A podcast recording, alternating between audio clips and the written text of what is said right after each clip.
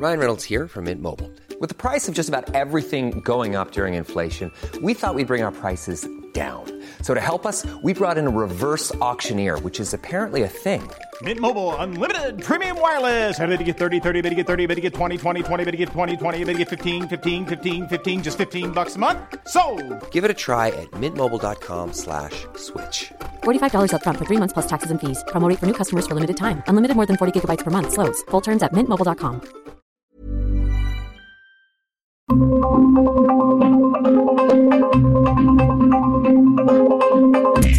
Heraldo Radio presenta Zona de Noticias con Manuel Zamacona. Zona de Noticias, el epicentro de la información.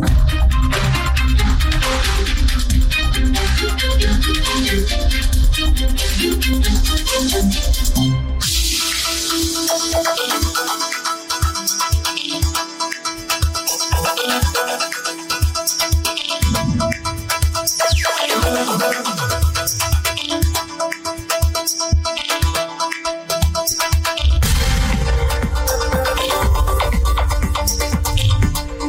Las 2 de la tarde en punto hora del centro de la República Mexicana. Señoras y señores, muy buenas tardes. Sean todos bienvenidos a esta emisión sabatina de su programa Zona de Noticias a través de El Heraldo Radio. Hoy sábado 9 de septiembre de 2023, un fin de semana y en general toda esta semana bastante cargada de información, información relevante que podría marcar el destino de nuestro país de cara a las elecciones del próximo año. Una semana de definiciones tanto para el Frente Amplio por México que ya definió a su coordinadora nacional y virtual candidata presidencial, a Xochitl Galvez Ruiz, así como también el Movimiento de Regeneración Nacional del Partido Oficial Morena, quien también definió a Claudia Sheinbaum Pardo como su eventual candidata a la presidencia de la República. ¿Y qué decir? En materia local, pues también la búsqueda por el gobierno de la Ciudad de México se está empezando a mover, se están empezando a mover las fichas, ya empiezan a salir algunos nombres como la todavía alcaldesa de Iztapalapa, Clara Brugada, el senador con licencia de Morena Ricardo Monreal, quien a pesar de que no pudo obtener la candidatura presidencial, pues ahora anunció esta semana que estará buscando la candidatura al gobierno de la Ciudad de México. ¿Y qué decir del ahora ya exsecretario de Seguridad Ciudadana de la Ciudad de México, Mar García Harfuch, quien también estará buscando meterse en esta contienda interna de Morena para convertirse en el próximo mandatario capitalino? Estamos en vivo y en directo desde los estudios de Heraldo Media Group en Insurgente Sur 1271, Colonia Insurgentes Extremadura, al sur de la Ciudad de México. Les saluda con gusto eso, mi querido Luis, que se escuche el ánimo para todos nuestros amigos que nos están escuchando a lo largo y ancho de la República Mexicana en este momento y también a través de la transmisión en directo en nuestra página de internet www.heraldodemexico.com.mx quienes nos escuchan también en los Estados Unidos a través de la cadena Now Media. Un saludo, un fuerte abrazo y por supuesto los invito a que nos acompañen durante las próximas dos horas, los próximos 120 minutos para estar bien informados este fin de semana. Les saluda con gusto Héctor Vieira a nombre del titular de este espacio informativo Manuel Zamacona, quien estará el día de mañana de regreso en esta cabina porque además le adelanto, mañana también habrá movimientos importantes al interior del movimiento de regeneración nacional. Entonces vamos a estar muy pendientes con todo este extraordinario equipo de corresponsales, reporteros, editores en nuestro periódico impreso en nuestra página web.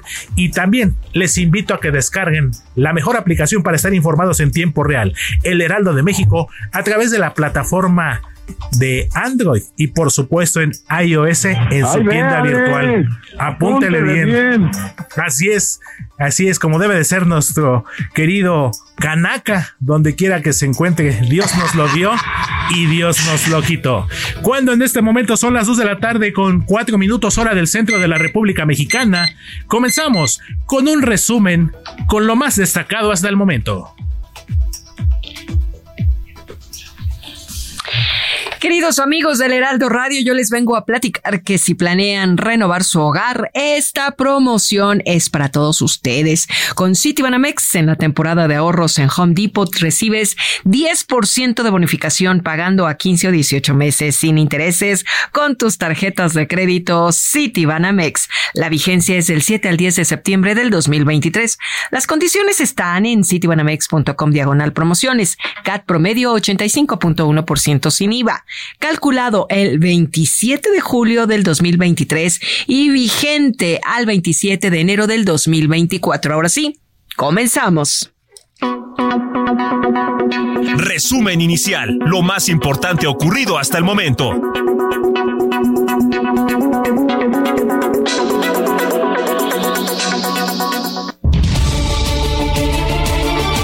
Muchísimas gracias, mi querida Moni Reyes. En este momento, 2 de la tarde con 5 minutos, hora del centro de la República Mexicana. Y comenzamos. Y le comento que esta mañana Omar García Harfuch visitó al jefe de gobierno de la Ciudad de México, Martí Batres Guadarrama, para informarle sobre su decisión de separarse del cargo de secretario de Seguridad Ciudadana de la capital. Sin un anuncio oficial todavía de una posible aspiración a la jefatura de gobierno de la capital, García Harfuch deja su puesto de acuerdo con el artículo 19 del Código de Instituciones y procedimientos electorales de la Ciudad de México para acceder y poder competir por este cargo, ya que se requiere, entre otras cosas, no tener mando en instituciones militares ni policíacas, además de que mañana domingo estará iniciando formalmente el proceso electoral 2023-2024.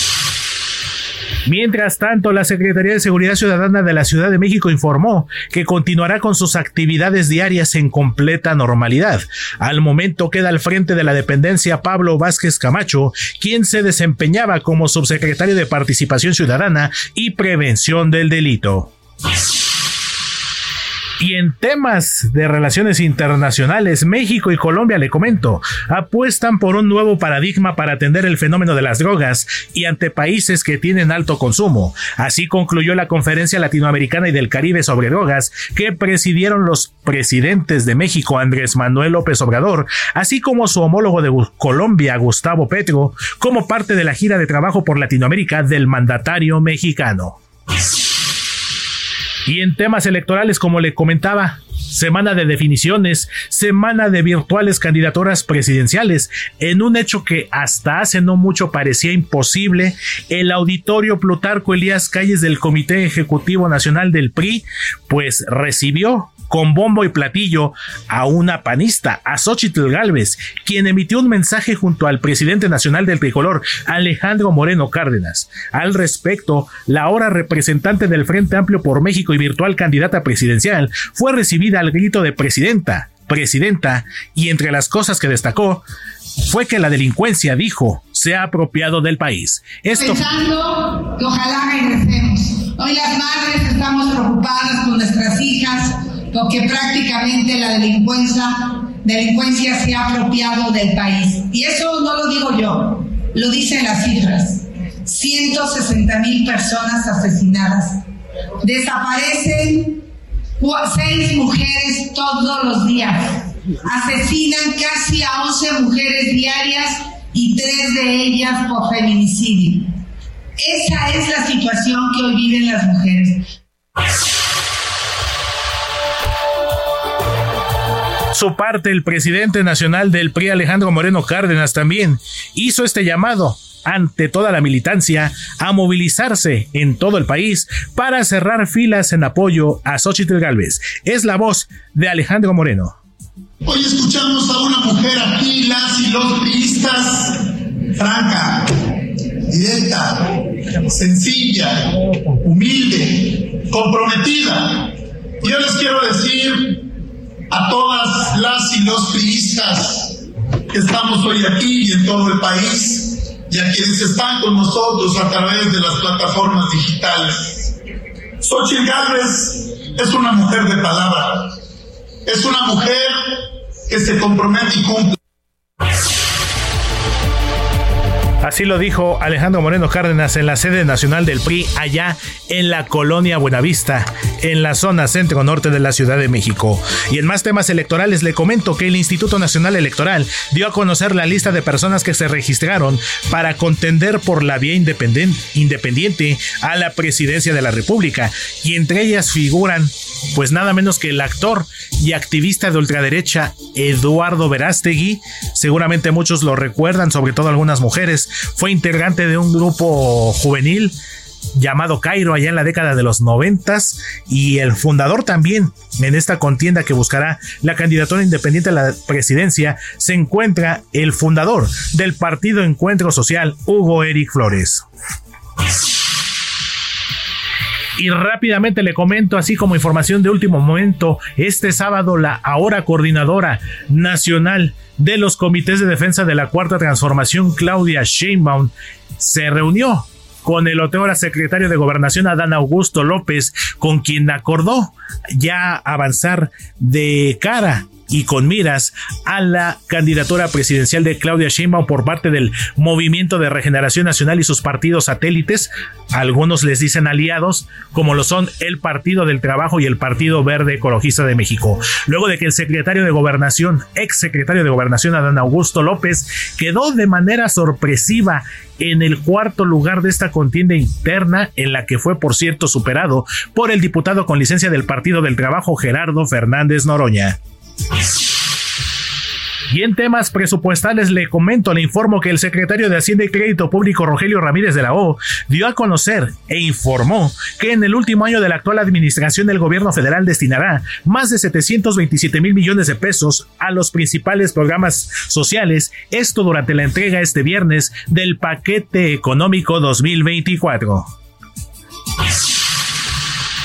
Y en temas de seguridad y justicia le comento que agentes de la Fiscalía General de Justicia de la Ciudad de México cumplimentaron una nueva orden de aprehensión en contra del fiscal del estado de Morelos, Uriel Carmona Gándara, quien fue detenido y trasladado al penal del Altiplano en el Estado de México, porque ahora se le acusa por su probable participación en la comisión del delito de feminicidio, esto en su calidad de auxiliador en el feminicidio de la joven Ariadna Fernanda ocurrido en octubre del año pasado. Y en información internacional, lamentablemente una noticia que ha sacudido al mundo en las últimas horas, luego de que este viernes un fuerte terremoto de magnitud 6.8, aunque luego se ajustó a 7.2 que sacudió Marruecos, ha dejado hasta el momento un saldo de 1.305 personas fallecidas y más de 1.832 heridos, de los cuales 1.220 se encuentran en estado muy grave de acuerdo con el cómputo llevado por el Ministerio del Interior de aquel país. Cabe destacar que organizaciones como la Cruz Roja Internacional estima que la reconstrucción de las zonas afectadas puede llevar incluso años. Por lo tanto, este país se declaró con tres días de luto nacional. Al respecto, por cierto, vamos a platicar más adelante con la embajada de México en Marruecos para que nos dé a conocer más información sobre la situación de mexicanos en aquel país. Entonces vamos a estar muy pendientes sobre lo que ocurre al respecto. En este caso vamos a platicar con la embajadora de México en Marruecos, Mabel Gómez. Y en temas armamentistas, en temas bélicos, también le informo, le comento que Corea del Norte celebró un desfile paramilitar en el marco del 75 aniversario de la fundación de este país asiático, al que según medios locales asistieron el líder Kim Jong-un, así como delegaciones de China y Rusia, aliados del régimen de Pyongyang. Y en información deportiva le comento que el partido de la última jornada de la fase de clasificación para la Copa Africana 2024 que estaba previsto para este sábado, justo entre las selecciones de Marruecos y Liberia, fue aplazado debido a las consecuencias de este terrible terremoto que sufrió el país marroquí esta madrugada. Y en información del tenis del deporte blanco le comento que el serbio Novak Djokovic sacó su boleto, literal, avanzó a la décima final del Abierto de Estados Unidos, donde ahora esperará al ganador del otro duelo semifinal entre el español Carlos Alcaraz y el ruso Daniel Medvedev.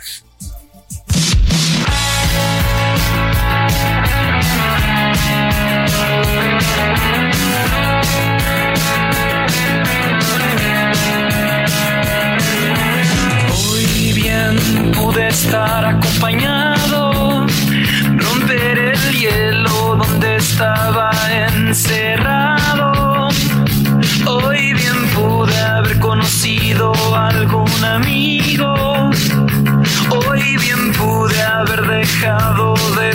contigo. Y observo a la gente que está acompañada, que intercambian sonrisas, palabras y miradas, se divierten, se entretienen, se enamoran. Los Y esto que estamos escuchando, bueno, ya me hicieron remontar por lo menos 15 años al tiempo. ¿Qué será? 2005, 2006, cuando agrupaciones como esta que estamos escuchando, Enjambre, me acuerdo de Panda, me acuerdo de Kinky, me acuerdo de Kudai, una agrupación chilena, pero en este caso vamos a hablar de la banda mexicana Enjambre, este grupo originario de Fresnillo, Zacatecas, que bajo el concepto Noches de Salón, pues tocará sus grandes éxitos, ya que estará presentándose el próximo 13 y 14 de septiembre en el Auditorio Nacional de la Ciudad de México. el hielo donde estaba encerrado.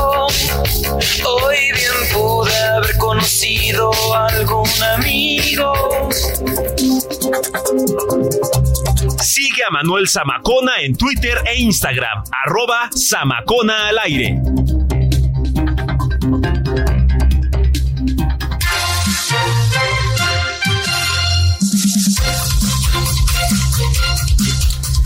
Las 2 de la tarde con 15 minutos hora del centro de la República Mexicana. Continuamos con más aquí en esta emisión sabatina de Zona de Noticias. Y como lo veníamos comentando desde las primeras horas de este sábado, desde la mañanita, pues el hombre nota quien está dando la nota este día es el ahora exsecretario de Seguridad Ciudadana de la Ciudad de México, Omar García Harfush, quien estará buscando la candidatura al gobierno capitalino y quien estuvo desde temprano justamente haciéndole marcaje personal. Saludo y me da muchísimo gusto hacerlo a mi compañero y amigo Alan Rodríguez, reportero vial del Heraldo Media Group, quien nos tiene los detalles sobre Omar García Harfush. Mi querido Alan, ¿cómo estás, amigo? Te escucho con gusto.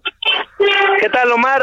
¿Qué tal, Héctor? Amigos, pues como ya lo mencionas, el día de hoy la noticia la dio a conocer nada más y nada menos que el jefe de gobierno, eh, el más, eh, perdón, el jefe de gobierno de la Ciudad de México, Martín Batres, quien a través de su cuenta ahora X en lugar de Twitter, pues informó, dio a conocer una fotografía en la que informó a la sociedad, a la ciudadanía, que pues bueno, el día de hoy el secretario de Seguridad Ciudadana Omar García Harfush fue al Palacio de Gobierno de la Ciudad de México a presentar pues su renuncia esto para la búsqueda de lo que sería el cargo pues más importante de la capital del país, la jefatura de gobierno. Cabe destacar que pues llegó muy puntual, minutos antes de las nueve de la mañana, antes de la realización de un evento que tenía programado el gobierno capitalino con pues embajadores de China, quienes bueno, tuvieron una actividad cultural, pero previo a esto se llevó a cabo lo que fue la última reunión del gabinete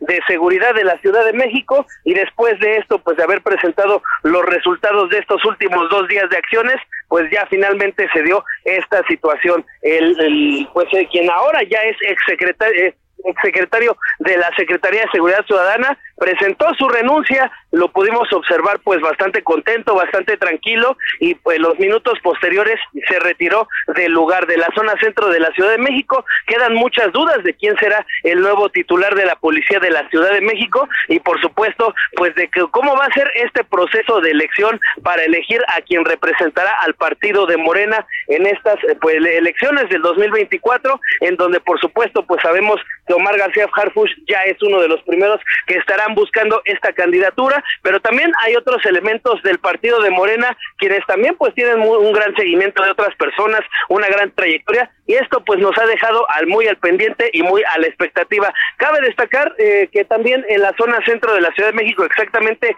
en la zona del Zócalo, se les metieron un grupo de manifestantes provenientes de San Luis Potosí y pues bueno, la seguridad continúa en torno a este primer cuadro de la capital, en donde como sabemos la próxima semana se estarán llevando a cabo los festejos por el 16 de septiembre, el Día de la Independencia. Es el reporte que tenemos, Héctor. Pues muchísimas gracias, mi querido Alan. Tú, como siempre, muy puntual. Desde hoy en la mañana que estuviste al pie del cañón, estuviste siguiendo los pasos del ahora exsecretario de Seguridad Ciudadana y sin lugar a dudas, esto apenas comienza el proceso interno de Morena, pero sin lugar a dudas, uno de los esperados en la lista pues ya hoy prácticamente está avanzando en sus aspiraciones al gobierno capitalino, como lo es Omar García Harfuch. Muchísimas gracias, querido Alan. Cualquier cosa seguimos pendientes y nos reportamos más tardecito.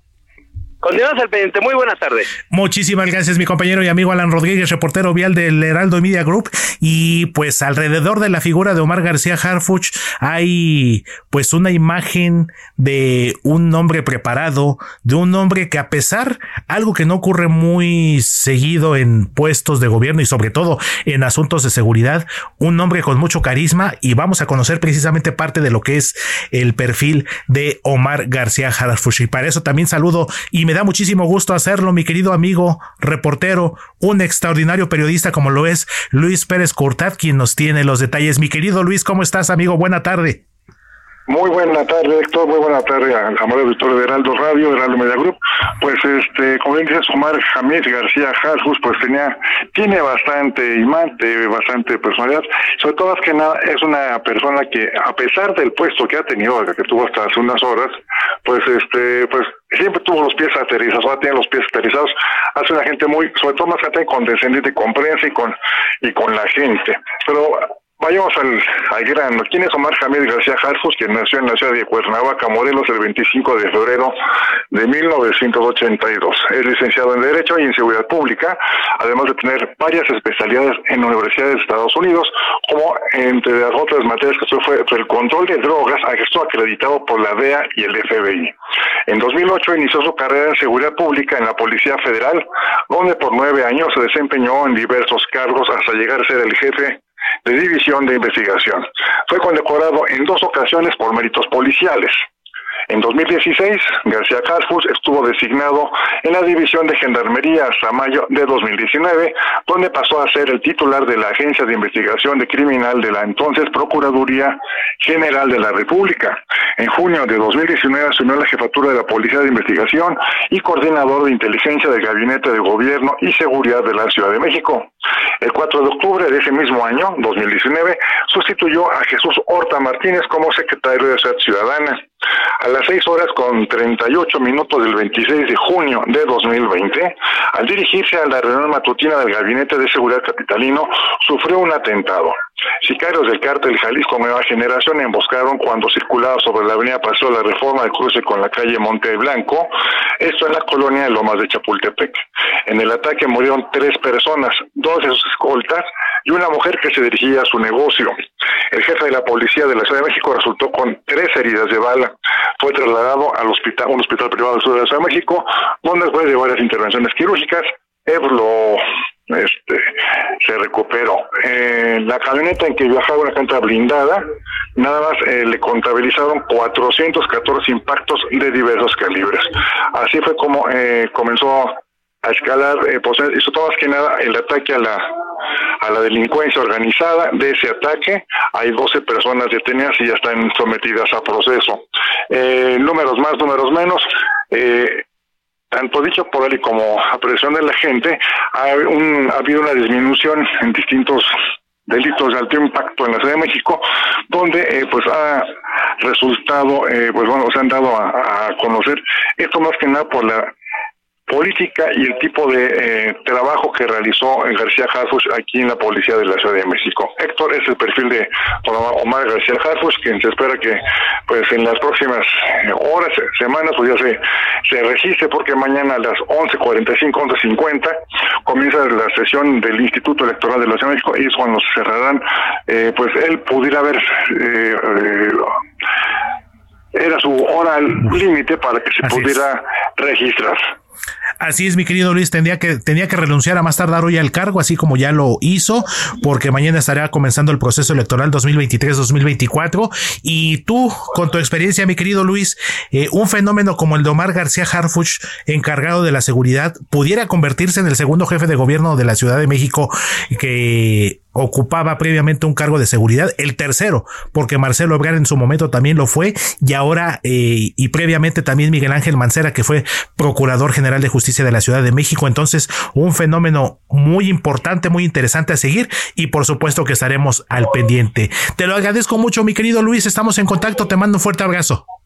Dos para allá, saludos y muchas gracias. Muchísimas gracias, mi querido amigo y reportero del Heraldo Media Group, Luis Pérez Courtad, cuando en este momento son las 2 de la tarde con 24 minutos, hora del centro de la República Mexicana. Vámonos a la primera pausa aquí en Zona de Noticias a través del Heraldo Radio. ¿Y qué les parece? Una cancioncita, esto vamos a escuchar, que se llama Sweet Dreams de la banda británica Eurythmics. Y esto con motivo del 71 aniversario, su cumpleaños número 71 de su miembro David Stewart. Pausa y volvemos con más.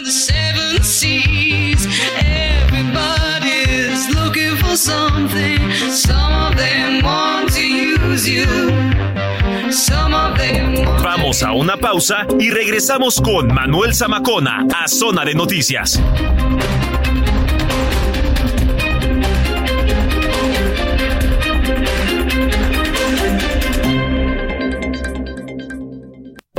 Ya estamos de regreso en Zona de Noticias con Manuel Zamacona por el Heraldo Radio.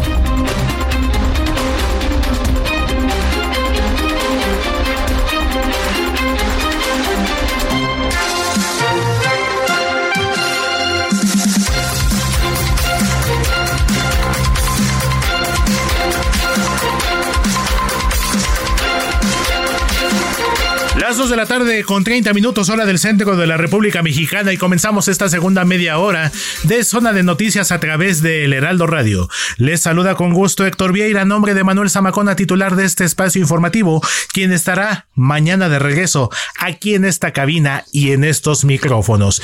Y una de las noticias que lamentablemente le ha dado la vuelta y le está dando la vuelta al mundo en las últimas horas, pues ha sido pues este lamentable terremoto que sacudió un país como Marruecos y que sin lugar a dudas pues ha dejado una estela de muerte, de desolación, monumentos históricos eh, destruidos, eh, una importante cantidad de pérdidas humanas que hasta el momento pues ya son más de 1.300 personas fallecidas y al menos 1.832 heridas, como lo comentábamos hace unos momentos. Y en la mañana que platicaba yo con mi compañera Patricia Alvarado, corresponsal de El Heraldo de México, pues lamentablemente ante este tipo de situaciones, pues las horas, las primeras horas serán cruciales para tratar de rescatar más personas con vida. Eh, lamentablemente, pues también esto tiende a aumentar el número de, de, víctimas mortales y pues este terremoto que azotó a Marruecos y que bueno, ahora está uniendo a una importante cantidad de países para ayudar a nuestros hermanos marroquíes. Y sobre esto precisamente voy a platicar. Saludo, me da mucho gusto hacerlo a la embajadora de México en Marruecos, Mabel Gómez Oliver, quien nos estará compartiendo un balance de la situación sobre posibles afectaciones o no de connacionales, de compatriotas mexicanos que estén avecindados allá en Marruecos. ¿Cómo está, embajadora? Muy buena buenas tardes. Muy buenas tardes, Héctor. Un saludo desde Rabat, la capital de Marruecos, a ti y a toda la audiencia del Heraldo Radio. Muchísimas gracias por, por el interés y por invitarme. Así es, embajadora, pues usted que está pues muy cerca literal del epicentro de este lamentable suceso, una vez más septiembre es inevitable no trasladarnos un poquito al ámbito local. Septiembre, aunque pareciera que es una coincidencia y los científicos así lo han manifestado que es un mes en el que se manifiestan más este tipo de fenómenos naturales como lo son los sismos y pues pues ahora le tocó a usted allá en Marruecos, embajadora. ¿Qué situación, qué balanza tenemos? ¿Hay algún reporte de mexicanos afectados o que hayan ya eh, se hayan ya reportado tras este movimiento? Muchas gracias, Héctor. Pues mira, desde anoche a las 11 horas 11 minutos que, que ocurrió el, el sismo, que sin duda se sintió bastante fuerte aquí en, en Rabat, en la capital, y te imaginarás cómo, cómo ocurrió ahí más cerca del epicentro en la región de, de Marrakech. Hemos estado eh, tratando de identificar a todos los mexicanos que estén presentes en Marruecos, eh, sobre todo los visitantes, de los que no tenemos un registro, porque bueno, vienen de visita temporal entonces, nuestra manera de comunicarnos con ellos fue de inmediato emitir a través de las redes sociales la información para que en caso de que estuvieran en una situación que requiriera atención o protección consular, se comunicaran de inmediato al teléfono de emergencias que tiene dispuesto la Embajada de México aquí en el Reino de Marruecos. Entonces, a partir de ese momento empezamos a monitorear también la situación que estaba ocurriendo cerca del epicentro, sobre todo la ciudad más visible fue Marrakech, porque es lo que le llaman la capital del turismo en Marruecos. Y bueno, ahí pudimos observar eh, una serie de imágenes bastante impresionantes sobre lo que estaba ocurriendo ya en el terreno en esa ciudad en donde se concentra una parte importante del turismo. En la plaza principal de la ciudad vieja de, Marrakech se había, se había aglomerado un número importante de personas asustadas, inquietas ante el movimiento telúrico y bueno, vimos que, había mucha falta de, información, mucha inquietud y ahí fue donde pensamos que podría haber mexicanos. Lo que se fue confirmando en las horas posteriores a que subimos nuestra primera información en las redes, porque empezamos a recibir llamadas fundamentalmente de mexicanos de visita en, Marrakech por turismo o por razones de, de, negocios o de reuniones a las que venían y que pues estaban desorientados, inquietos sobre qué es lo que procedía a hacer.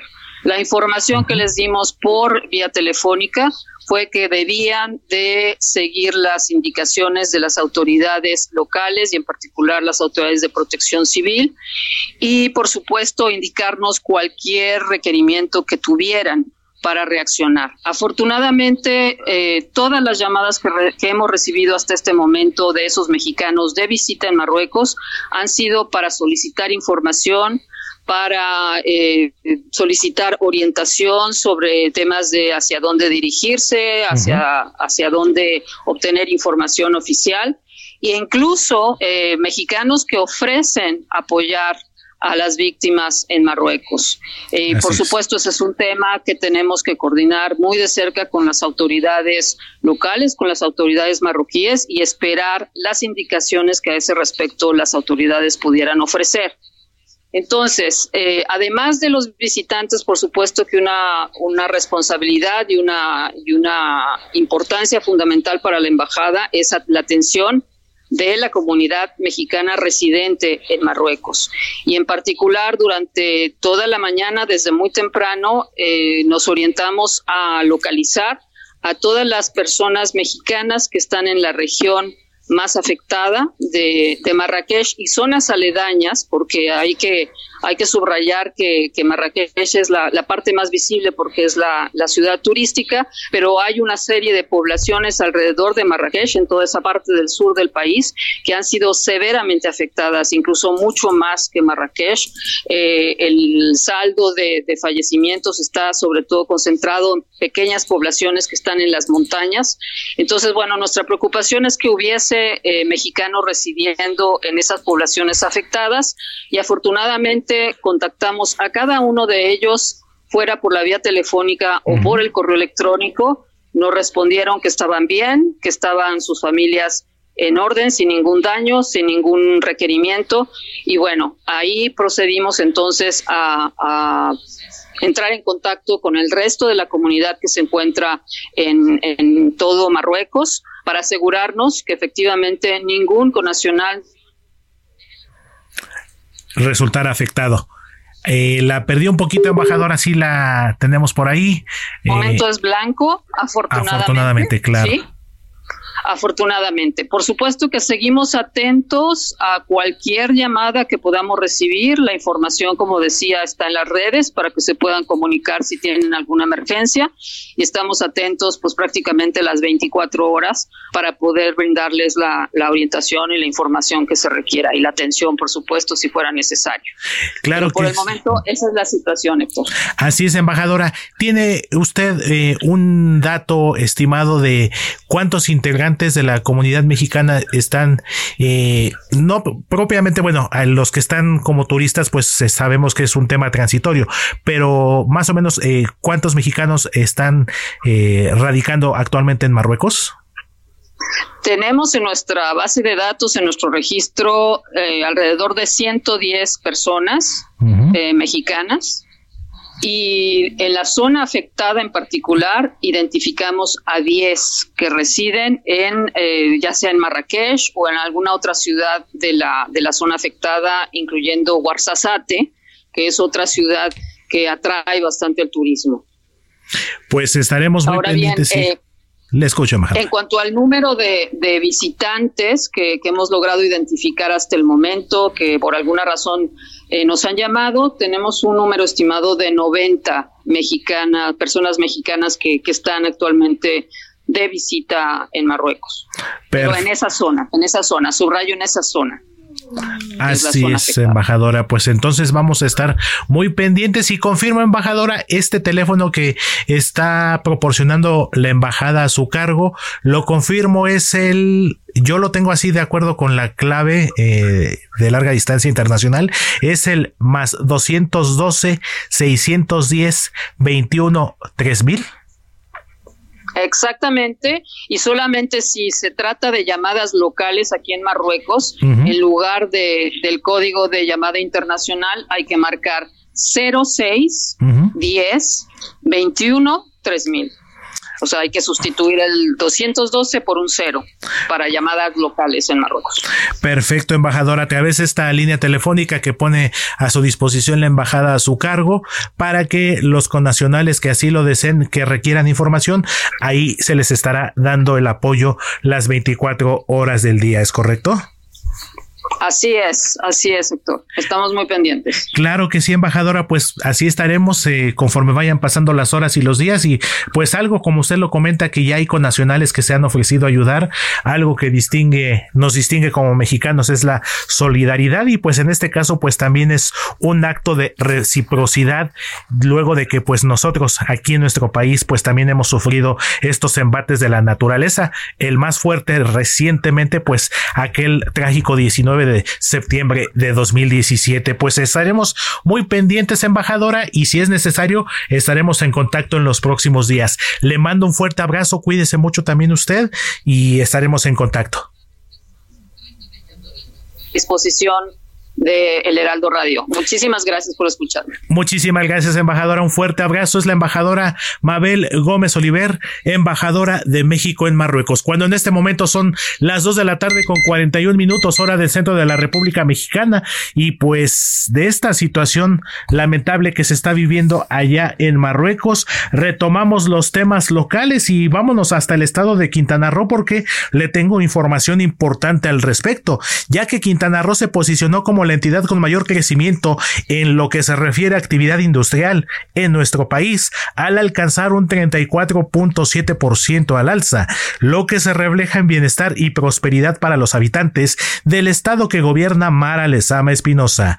De acuerdo con el indicador mensual de la actividad industrial por entidad federativa del Instituto Nacional de Estadística y Geografía, el INEGI, establece que Quintana Roo encabeza la lista de las entidades que se presentaron y que tuvieron los ascensos más significativos seguido de Tabasco, San Luis Potosí, Colima, Sinaloa y Yucatán.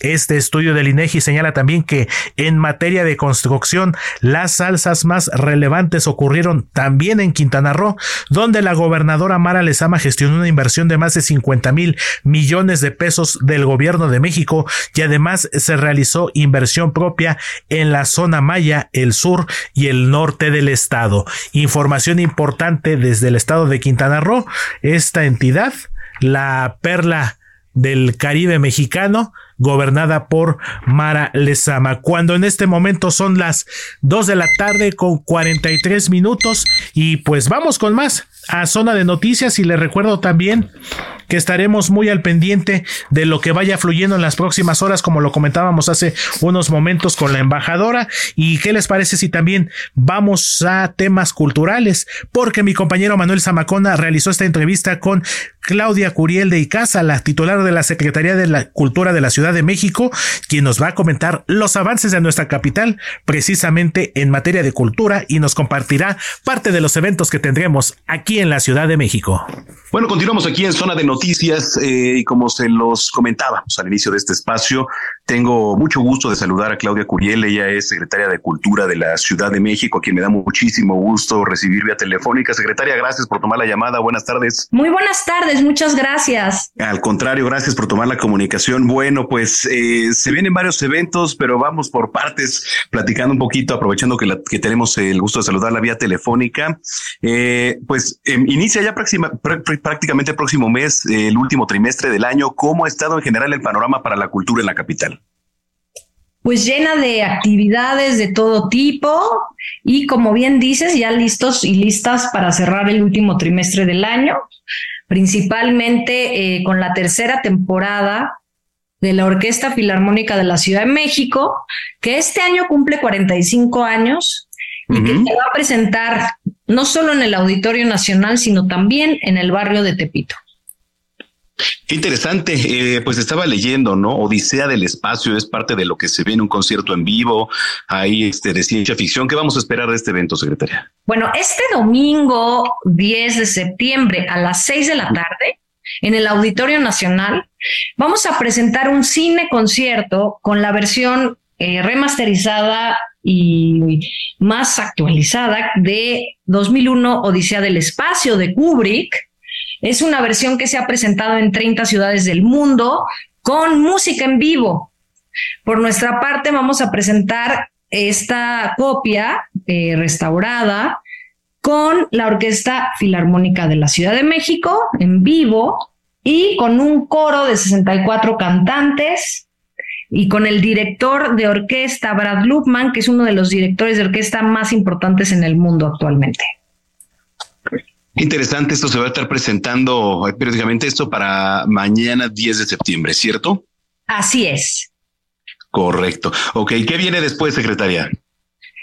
Después, bueno, más actividades de la Orquesta Filarmónica de la Ciudad de México. Seguimos con el programa de Barrio Baila, que son eh, artistas locales en distintas alcaldías de la Ciudad de México. Acceso gratuito. También tenemos una programación importante en las fábricas de artes oficios, en los faros, que como saben, pues están en la periferia de la Ciudad de México. Entonces, no solo atendemos los masivos del Zócalo, sino que tenemos muchas estrategias de descentralización de la cultura con eh, muchísimas actividades en los distintos espacios. Eh, estamos platicando con Claudia Curiel de Casa, secretaria de Cultura de la capital. ¿Cómo han trabajado, secretaria, eh, de la mano con las alcaldías? Muy bien, hay algunas que con quienes tenemos, este, pues confluye mucho más. Eh, sin embargo, nosotros siempre seguimos trabajando en todas las alcaldías y seguimos llevando programación de cine, música, artes escénicas. De hecho, ahorita empieza la temporada de teatro en plazas públicas, que es una convocatoria que se hace con el Teatro de la Ciudad para apoyo a artistas locales y para llevar teatro de calle, danza a distintas alcaldías. ¿Cómo siente a la ciudadanía en cuanto al acercamiento que tiene con, la cultura aquí en la ciudad? Pues que después de la pandemia, aunque pareciera que ya pasó hace un tiempo, hay todavía mucha necesidad de actividades culturales, del acceso a la cultura y sobre todo de actividades gratuitas, porque realmente la oferta cultural de la Ciudad de México, siendo una de las más amplias del mundo, incluso tenemos el segundo país con más museos en el mundo, también tiene altos costos en los conciertos y en las actividades culturales. Entonces, llevar a tu familia al cine, o a un concierto, pues vuelve incosteable todo esto. Por eso la política cultural de la Secretaría de Cultura es dar actividades de alta calidad para todas y para todos, distintas edades, distintas alcaldías. En cuanto a distinción como mexicanos, estamos, eh, bueno, en uno de los meses pilares más importantes, pero también se viene ya noviembre, diciembre, en donde las actividades culturales suelen subir, ¿no? Su esencia, por ejemplo, eh, Día de Muertos, las famosas pastorelas, ¿qué se tiene pensado ahora el mismo septiembre, ¿no? En el mes que estamos, eh, mes patrio, alguna actividad para noviembre, también para diciembre, secretaria. Bueno, como ya había anunciado el presidente, nuestro presidente, eh, vamos a tener a Grupo Frontera en el Zócalo eh, para el 15 de septiembre. Y Después va a venir el desfile de muertos, que tiene más de dos millones de visitas presenciales. Este desfile ya se ha vuelto emblemático de México para el mundo. Vienen muchos turistas, se llena la capacidad hotelera y hay una derrama importante a nivel turístico en la Ciudad de México. Em, tenemos el cierre con la verbena navideña, como bien mencionas, vienen las pastorelas, vienen más actividades en el Teatro de la Ciudad. Seguimos con el programa de Barrio Baila, que son actividades culturales en espacio público, en distintas alcaldías.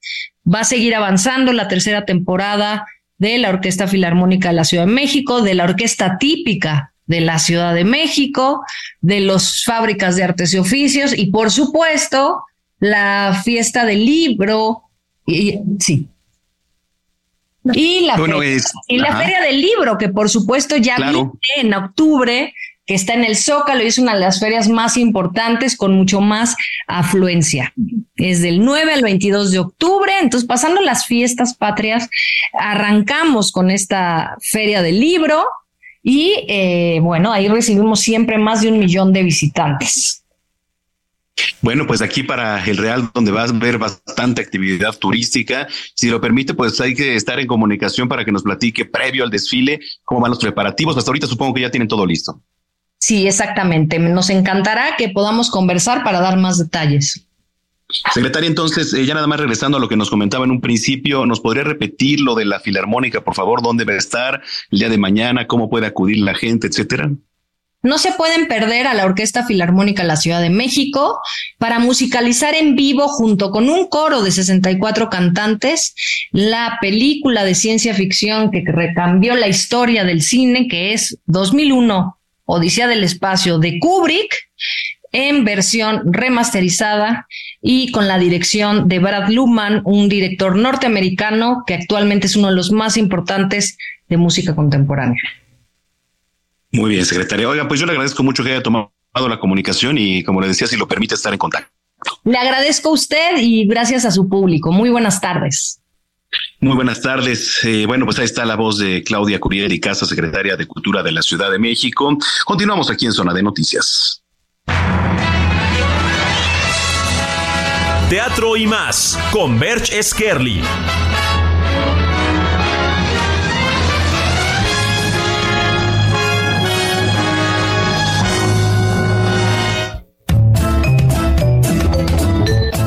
Muy buenas tardes. Un saludo a todo el auditorio de Heraldo Noticias.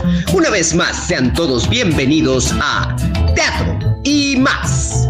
En este segmento haremos un recorrido dentro de los montajes más relevantes de la escena teatral de la Ciudad de México. Y aquí damos inicio. Somos Nosotros, una divertida comedia en la que se cuestiona objetivamente los acuerdos a los que se pueden llegar en una relación de pareja cuando un tercer integrante se manifiesta. Ven y recapacita junto con estos personajes entrañables la posibilidad de obtener relaciones abiertas todos los miércoles a las 8.45 en el Teatro Milán. Esto fue Teatro y más. Yo soy Birch Scarly. Sígueme en mis redes sociales, arroba Birch y en Facebook como Birch Scarly Villuendas. Hasta la próxima. Esto fue Teatro y más. Yo soy Birch Scarly. Sígueme en mis redes sociales, arroba Birch y en Facebook como Birch Scarly Villuendas. Hasta la próxima. Zona de Noticias con Manuel Zamacón.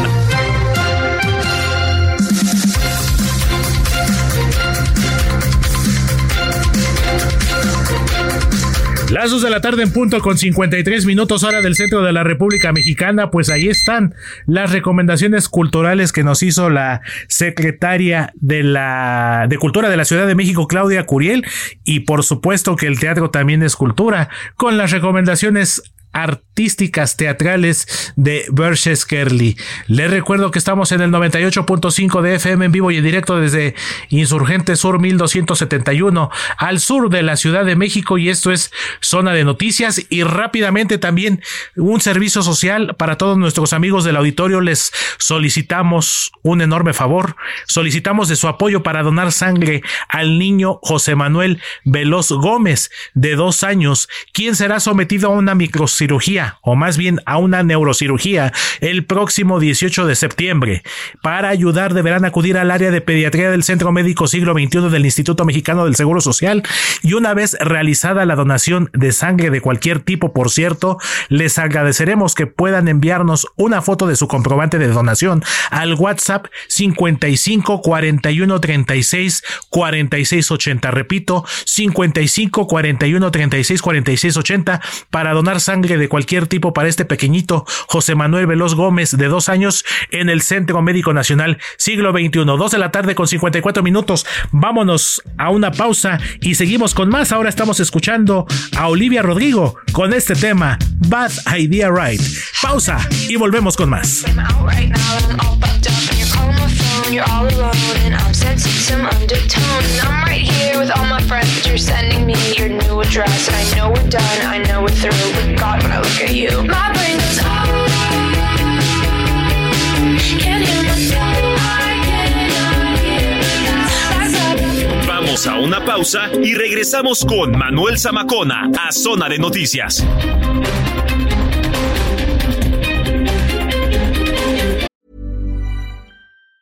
Hey, it's Ryan Reynolds, and I'm here with Keith, co star of my upcoming film, If, only in theaters, May 17th. Do you want to tell people the big news? All right, I'll do it. Sign up now and you'll get unlimited for $15 a month in six months of Paramount Plus Essential Plan on us. Mintmobile.com slash switch. Upfront payment of $45 equivalent to $15 per month. Unlimited over 40 gigabytes per month. Face lower speeds. Videos at 480p. Active Mint customers by 531.24 get six months of Paramount Plus Essential Plan. Auto renews after six months. Offer ends May 31st, 2024. Separate Paramount Plus registration required. Terms and conditions apply if rated PG.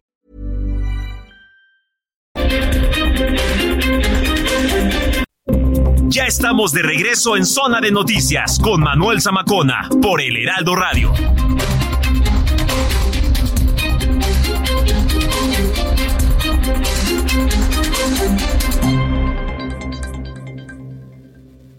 Las 3 de la tarde en punto hora del centro de la República Mexicana. Comenzamos esta segunda hora de zona de noticias a través del Heraldo Radio. Les saluda con gusto su amigo Héctor Vieira a nombre de Manuel Zamacona, titular de este espacio informativo, quien estará mañana de regreso aquí en los estudios ubicados en Insurgente Sur 1271 en la colonia Insurgentes Extremadura al sur de la Ciudad de México. Les recuerdo que también le pueden escribir a Manuel Zamacona en ex la costumbre de decir Twitter, ¿verdad amigos? Eh, de repente pasa que hay cosas que cambian de nombre y sin embargo le sigue uno diciendo el nombre antiguo y bueno. Muchos todavía le seguimos diciendo Twitter, pero ahora es la cuenta de ex arroba Zamacón al aire, donde pueden escribirle sus comentarios, sus sugerencias eh, con respecto a este su programa Zona de Noticias. Y también me pueden escribir en mi Twitter personal arroba Don Totis MX, también me pueden encontrar también en Facebook como Don Totis MX y por supuesto en Instagram. Entonces, todavía los invito a que se queden con nosotros durante la próxima hora. Tenemos más entrevistas, tenemos a nuestra chef consentida, la chef Paulina Bascal, quien nos estará compartiendo como cada sábado una de sus exquisitas recetas que la mantienen como una de las mejores chefs no solo de México, sino de todo el mundo. Cuando en este momento son las 3 de la tarde con dos minutos hora del centro de la República Mexicana, comenzamos con el segundo resumen informativo, aquí en Zona de Noticias. El resumen de las tres con Georgina Monroy.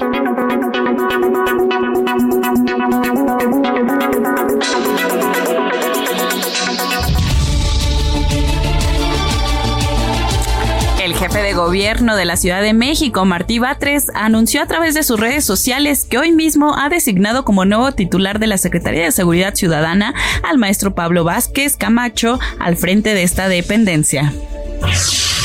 En otras noticias, el presidente Andrés Manuel López Obrador afirmó que se debe participar en el combate al consumo y tráfico de fentanilo en Estados Unidos, al presentar las conclusiones de la Conferencia Latinoamericana y del Caribe sobre drogas, acompañado de su homólogo de Colombia, Gustavo Petro. Claudia Sheinbaum se reunió con Adán Augusto López. Eh, al respecto, Mario Delgado, líder de Morena, informó que se trataron diversos asuntos, entre ellos las alianzas del partido con el justo el Partido Verde y el Partido del Trabajo. En la zona serrana del sur de Sinaloa se registró un enfrentamiento armado que dejó tres personas fallecidas y al menos dos heridas. Los hechos ocurrieron en la localidad serrana del Palmarito, en el municipio de Rosario. En noticias internacionales les comento que el concejal Bolívar Vera del municipio ecuatoriano de Durán fue secuestrado y asesinado. Las autoridades anunciaron el inicio de una investigación por el secuestro y muerte de Vera. El número de víctimas por el sismo que azotó Marruecos asciende, según el cómputo más reciente llevado a cabo, a 1.305 muertos y 1.832 heridos. Además de 1.220 de ellos están en estado muy grave. El Papa Francisco expresó su dolor y solidaridad ante el terremoto que, bueno, que sacudió Marruecos. El Papa dijo que hace oraciones ante esta catástrofe natural y se muestra entristecido por este acontecimiento.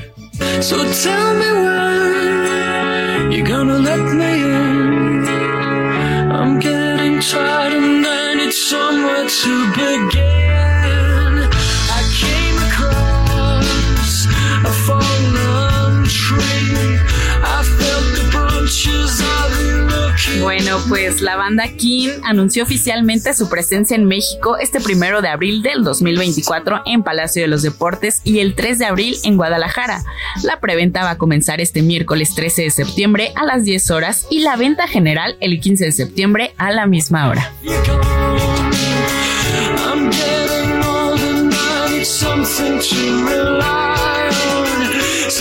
Qué buena canción del año 2004 del disco titulado Hopes and Fears. Y pues estar pendientes, mi querida Gina, con el regreso de King a territorio mexicano. Así es que es la última vez que se presentaron fue en 2019 en un Corona Capital, eh, pero pues sí, después de la pandemia ya están de nuevo mi banda favorita. El Corona Capital de 2019, donde si mal no recuerdo también se presentó Dualipa. Mm, sí. Por ahí.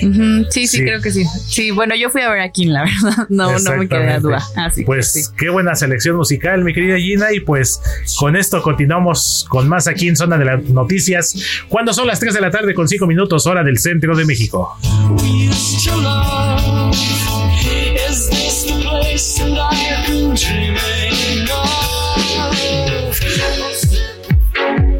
Gastrolab, pasión por la cocina, con Paulina Abascal.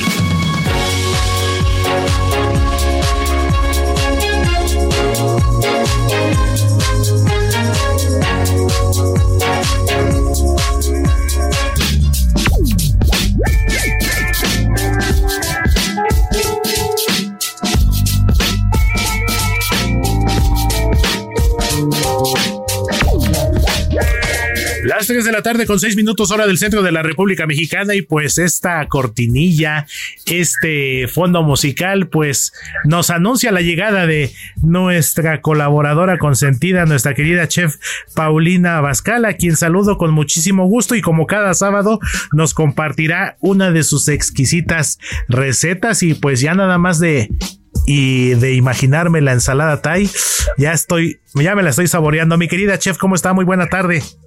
¿Cómo estás, Héctor? Me da muchísimo gusto saludarte a ti y a todos los que amablemente nos están escuchando. Pues el gusto es nuestro, mi querida chef, como siempre, saludarla, platicar con usted y pues ya estamos listos para tomar nota. Claro que sí. Mira, van a necesitar 200 gramos de crema de cacahuate. Ajá. 60 mililitros de salsa de soya. Ajá. 40 mililitros de vinagre de arroz. Ajá. La ralladura de un limón amarillo y su jugo. Este limoncito amarillo es el sin semilla. Eureka. Eureka. Es el Eureka, es uno que es completamente amarillo y es más grande. Ah, ok, perfecto. La ralladura de uno de estos limoncitos entonces. Ajá. Y su jugo. Y su jugo. Perfecto, con su respectivo juguito. Muy bien. Van a llevar también un ajo picado. Ajá. Una cebollita de cambray cortada en rodajita. Ajá. Una cucharada de ajonjolí. Uy, el ajonjolí de las cosas que más me gusta. Un cuarto de col morada. Ajá. Una lechuga. Lechuga romana, italiana. La que quieran. Ah, perfecto. Una lechuga. Yo en lo personal le he de confesar, digo, todas son riquísimas, pero siempre he tenido como que más, un poquito más de favoritismo por la lechuga italiana, que también es la que se le conoce como la orejona, ¿verdad? Bueno, pues entonces pongamos de la orejona. Me parece perfecto, mi querida chef, pues ya estamos listos. Dos piezas de zanahoria. Ajá. 200 gramos de fideo de arroz ya cocido. Ajá. 50 gramos de cacahuates tostados. Ajá. Y un puñito de hojas de cilantro. Un puñito de hojas de cilantro. Ajá. Bueno, entonces en un bowl vamos a poner la crema de cacahuate. Ajá. La soya. El vinagre de arroz. Ajá. La ralladura y el jugo de limón. La cebollita de cambray. Ajá. El ajo y el ajonjolí. Ajá. La y lo vas a empezar a mezclar. Fíjate que se va a empezar a ver como si estuviera cortada la mezcla. Ajá. Ahí vas a empezar a agregar de cucharadita en cucharadita agua tibia hasta obtener la textura de un aderezo cremoso, muy muy fino y muy cremoso. ¿Va? Perfecto. Bueno, entonces ya que tienes esa textura, vas a agregar la en una ensaladera vas a agregar la col cortada finamente con la lechuga, la zanahoria rallada y el fideo de arroz. Ajá. Encima le vas a poner todo el aderezo. Me quedé la col, la lechuga. El, ajá, vas a poner la col, la lechuga, la zanahoria y el fideo de arroz. Ajá. ¿Ok? Perfecto, ajá. Y ya que lo tienes ahí todo en el bowl, vas a agregar todo tu aderezo. Ajá. Vas a espolvorear con cacahuate. Ajá. Y decoras con hojas de cilantro. Exactamente, espolvoreamos entonces ya lo que es el cacahuate y decoramos con eh, el puñito de cilantro. Es correcto. Me parece perfecto, mi querida chef, pues está bastante eh, agradable, ¿no? Muy fácil, aparte, eh, ¿cómo se llama? Muy fresca. Eh, de por sí, Muy digo, las, fresca. las ensaladas por lo general son frescas. Y algo que nos llama mucho la atención, mi querida chef, que digo, ya estamos ya en la última cuarta parte del año y de repente todavía los calores están haciendo de las suyas. No, hombre, ¿qué tal el calor que hace hoy? Justo por eso les quise dar esta receta. Exactamente, entonces ya con este clima eh, caluroso, pues un, una ensalada fresca siempre se agradecerá. Y como siempre le pregunto a mi querida chef, ¿con qué lo podemos acompañar para beber? Bueno, pues lo pueden acompañar desde una agüita fresca muy rica de Jamaica, Ajá. alguna infusión que tenga también albahaca, que tenga limón amarillo, que tenga frutos rojos.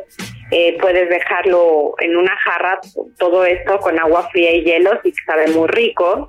Es como un agua muy fresca, pero no sola, sola, sino que tiene este sabor de la infusión de todo lo que ha estado en esa jarra. Ajá. O puedes filtrar con un vinito blanco, yo creo que te queda muy bien. Ahora sí que para quien se le apetezca ya un vinito así ya como que para ir abriendo apetito, pues estaría todavía muy bien, mi querida chef. Entonces, a ver, vamos a confirmar.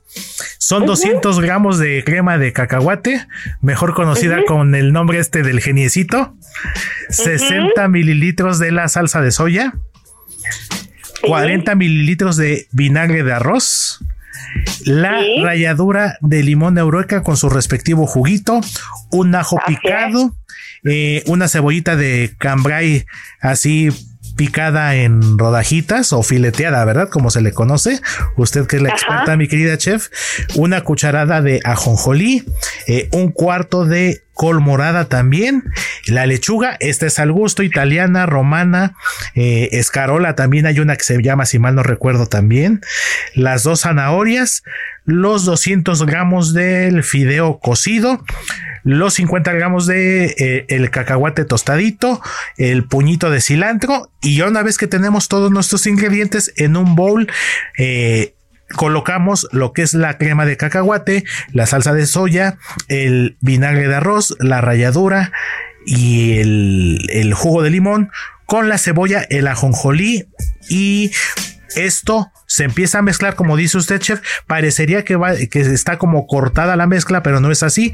Se le añaden las cucharaditas de agua tibia para que vaya agarrando la consistencia ya como un aderezo ya en forma. Y bueno, aparte ya en la ensaladera eh, colocamos lo que es la col, la lechuga, la zanahoria, el fideo ya empezamos a mezclar todo nuevamente también.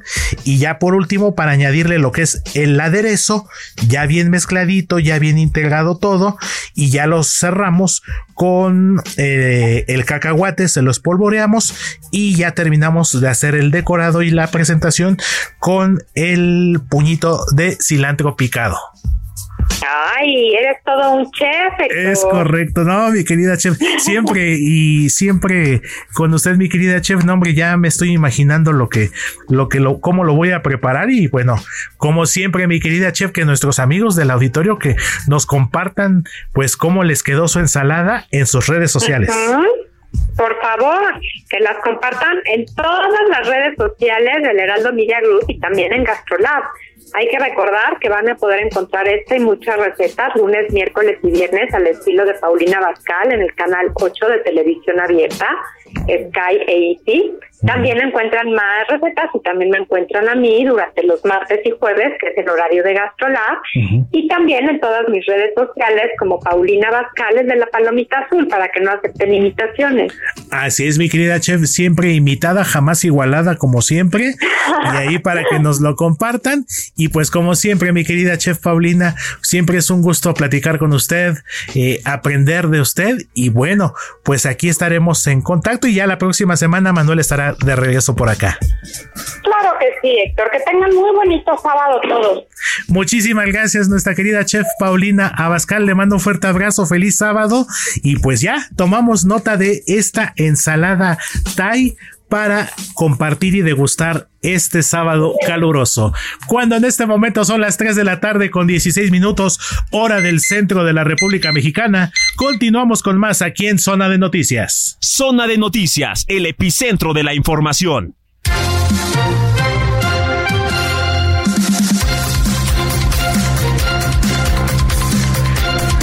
3 de la tarde con 16 minutos hora del centro de México. Continuamos con más y seguimos analizando esta salida de Omar García Harfush al frente de la Secretaría de Seguridad Ciudadana de la Ciudad de México, como lo comentábamos hace un rato con mi querido compañero y amigo Luis Pérez Courtad, quien nos hizo una radiografía de quién es Omar García Harfush, uno de los personajes más cercanos a la ex jefa de gobierno y a virtual candidata presidencial por Morena Claudia Sheinbaum, un hombre mediático, pero que también a pesar de la posición y del cargo que ostentaba, siempre fue una persona cercana a la prensa, a la gente, un hombre, pues por decirlo, un hombre carismático, ¿por qué no?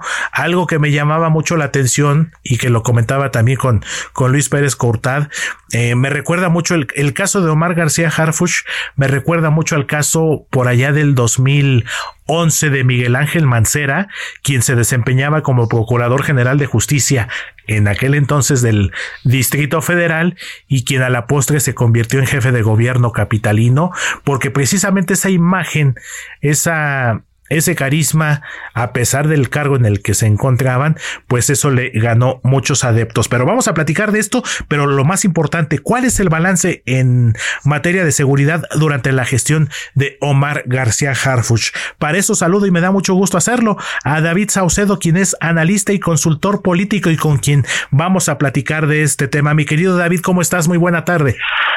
¿Qué tal, Héctor? Quiero saludarte a ti, a tu auditorio, a tus órdenes. Pues haciendo el balance, mi querido David, eh, de Omar García Harfush al frente de la Secretaría de Seguridad Ciudadana de la Ciudad de México, ¿qué has notado tú como especialista en estos temas? Eh, ¿Cómo podrías calificar su gestión al frente de la Policía Capitalina? Bueno, bueno. Sí, aquí estás, David. Eh, te perdí un poquito, no sé si me escuchaste. Te escucho bien, Héctor. Te decía que hay tres métricas distintas para poder evaluar el desempeño de Omar García Harfuch. Podemos evaluarlo con relación a la expectativa ciudadana que hay con respecto al tema de la inseguridad. Podemos evaluarlo con relación a las eh, los indicadores duros de incidencia delictiva y finalmente con lo que ocurre a nivel nacional, es decir, comparando la Ciudad de México con otras entidades. Si comparamos este la percepción que hay eh, con los resultados, evidentemente todavía hay un saldo pendiente. Es decir, la ciudadanía en todas las encuestas sigue teniendo una percepción todavía negativa de la inseguridad. Eh, así que ahí, en materia de percepción de imagen, todavía hay un, un, tema pendiente y que sin duda será un tema en la siguiente campaña, en el proceso electoral del 2024.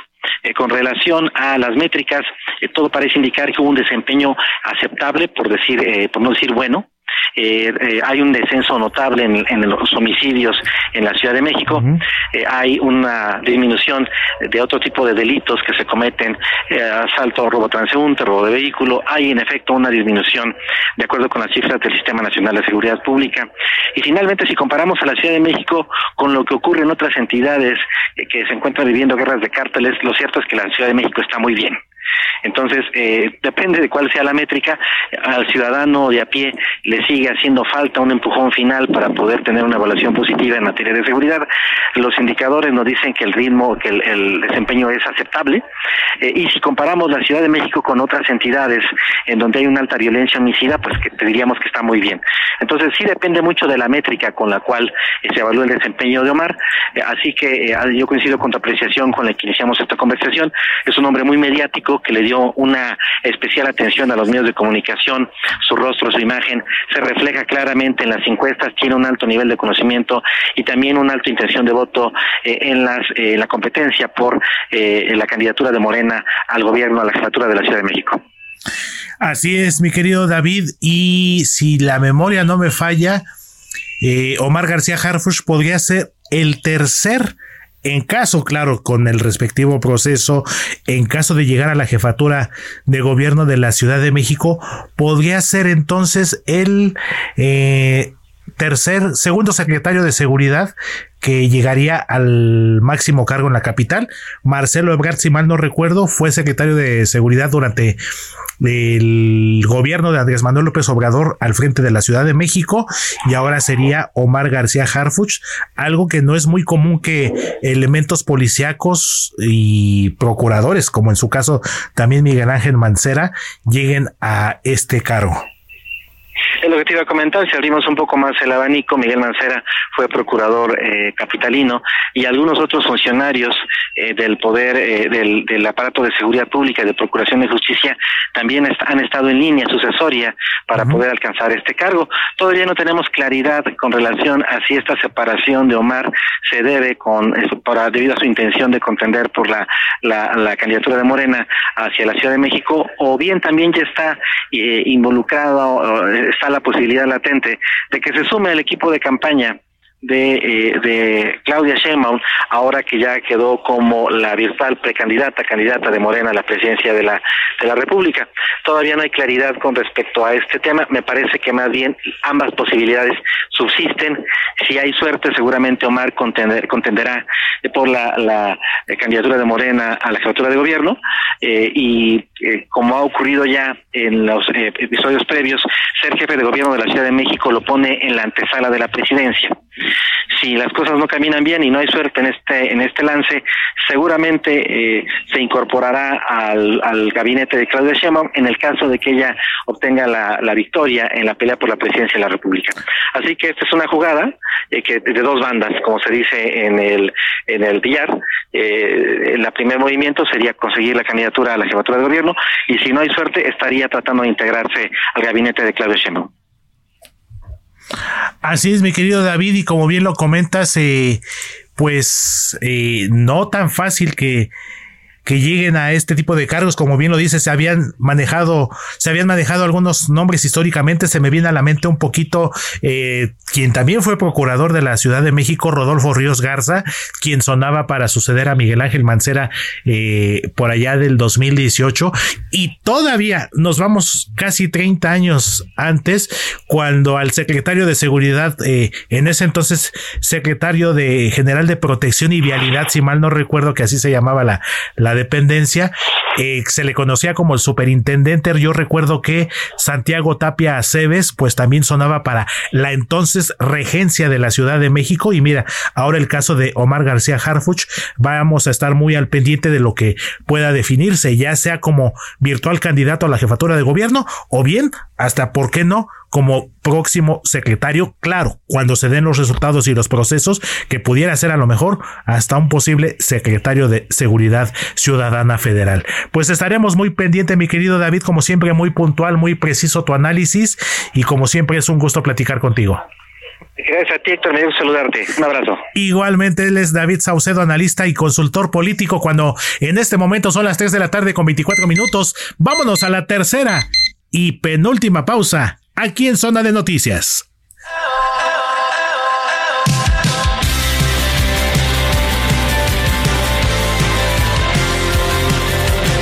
Ya llevo más de dos horas en la barra de un bar de mierda con mala música y sin luz. Y solo una cosa no me encaja, ¿cómo es que llegaste tú? Me está matando no saberme tu nombre. Quiero pensar que tenemos cosas en común.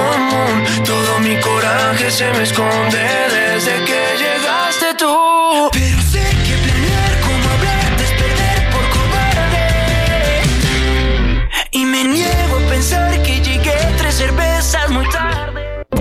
Ya estamos de regreso en Zona de Noticias con Manuel Zamacona por El Heraldo Radio.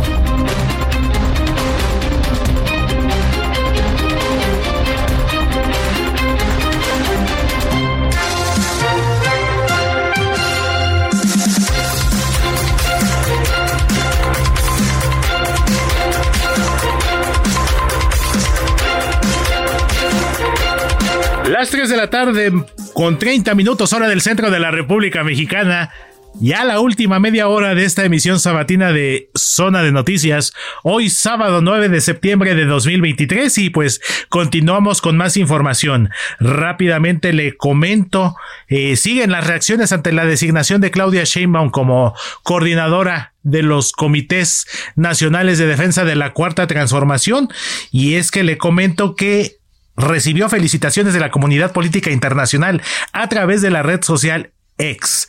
Así lo expresaron, por ejemplo, la vicepresidenta segunda del gobierno de España, Yolanda Díaz, el político británico Jeremy Corbyn y el expresidente de Bolivia, Evo Morales. Por ejemplo, publicaron, la ciudadanía mexicana tiene en ti a la mejor candidata para seguir construyendo un México más verde y feminista, un país que cuide la democracia y proteja a la gente. Estaremos a tu lado. Esto lo escribió la también ministra del Trabajo y Economía Social del gobierno español, Yolanda Díaz. Por su parte, el británico Jeremy Corbyn reconoció la trayectoria política de la Coordinadora Nacional de los Comités de Defensa de la Cuarta Transformación, a quien calificó como una defensora de la igualdad, la sostenibilidad ambiental y la justicia social. Mientras tanto que el expresidente sudamericano, el exmandatario de Bolivia Evo Morales, resaltó que la elección de Claudia Sheinbaum Pardo fue legítima, legal y democrática y destacó que será la primera vez que una mujer aspira a la presidencia de México con un gran respaldo de su pueblo. Esto fue lo que dijo Evo Morales, expresidente de Bolivia, con respecto a la designación de Claudia Sheinbaum. Cuando en este momento son las 3 de la tarde con 32 minutos hora del centro de la República Mexicana y como le comentaba, otro de los temas importantes ahorita que ya estamos empezando pues toda esta parafernalia, toda esta efervescencia electoral que estaremos teniendo de aquí al próximo año y que estará culminando con las elecciones presidenciales del próximo 2 de junio del 2024, pues un tema muy importante no solamente en temas políticos, sino en temas sociales, en temas de bienestar de las personas, pues es la, la transparencia y la transparencia, precisamente como se lo comentaba, será muy importante en los procesos electorales. Y para eso saludo y me da muchísimo gusto al comisionado del Instituto de la Transparencia de la Ciudad de México, el InfoCDMX, Julio César Bonilla. Comisionado, ¿cómo está? Muy buenas tardes. Héctor, muy buenas tardes, qué gusto saludarte y un abrazo fuerte a tu amable audiencia, qué gusto.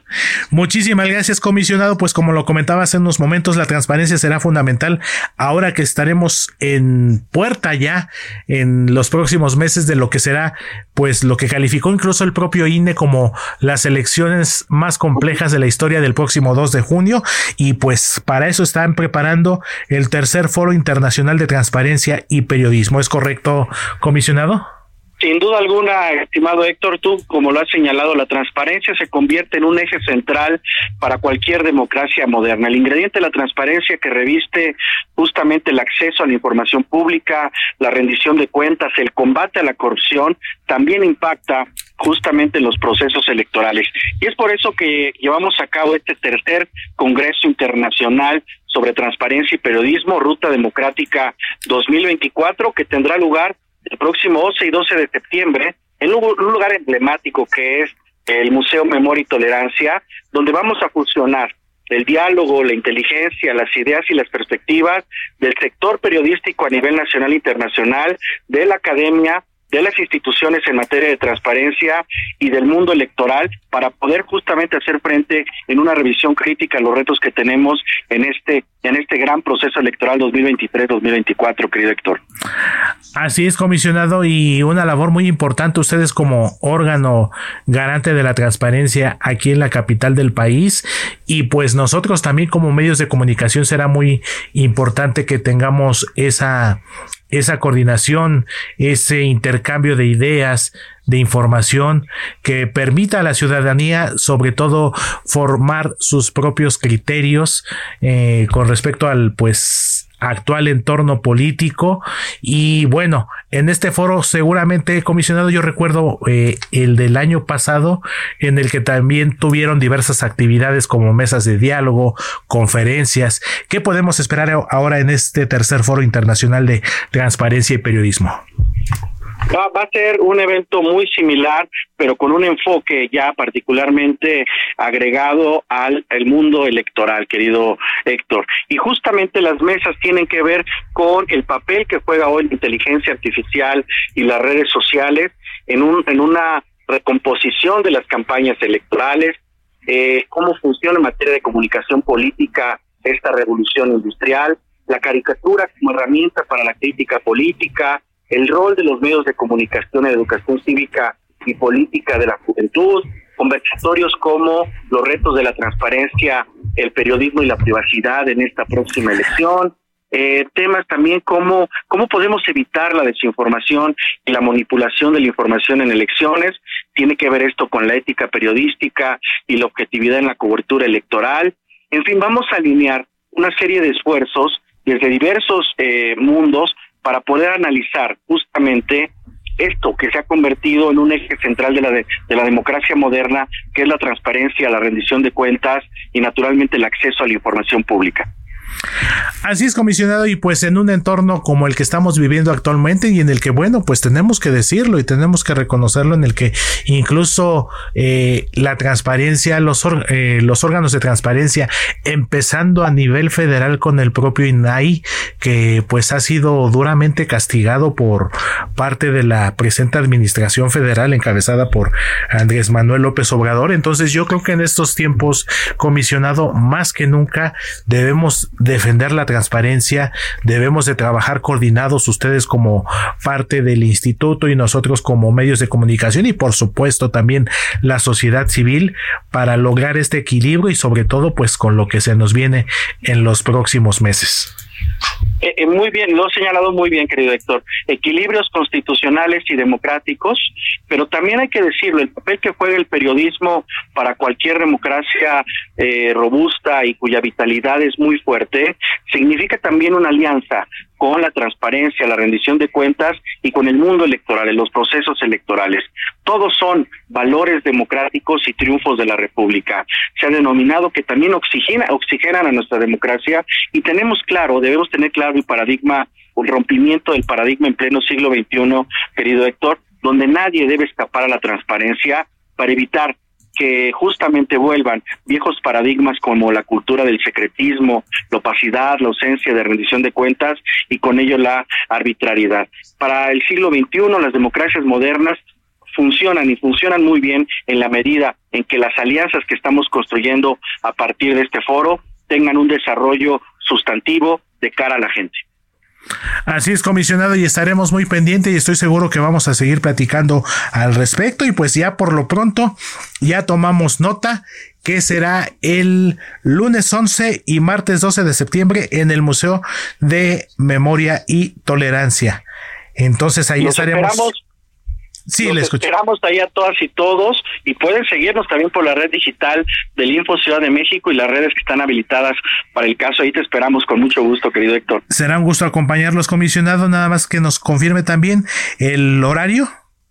Sí, va a ser de 9 a 15 horas, de 9 de la mañana a 15 horas, ambos días, el 11 y el 12 de septiembre. Pues ahí estaremos pendientes, por supuesto, y será un gusto acompañarlos para que nuestros amigos del público, quienes quieran participar y ser parte de este tercer foro internacional de la transparencia y el periodismo, que podamos ser partícipes y parte de él. Pues le mandamos un abrazo fuerte, comisionado, eh, que esté muy bien, que tenga excelente sábado y por supuesto será un gusto que sigamos en contacto.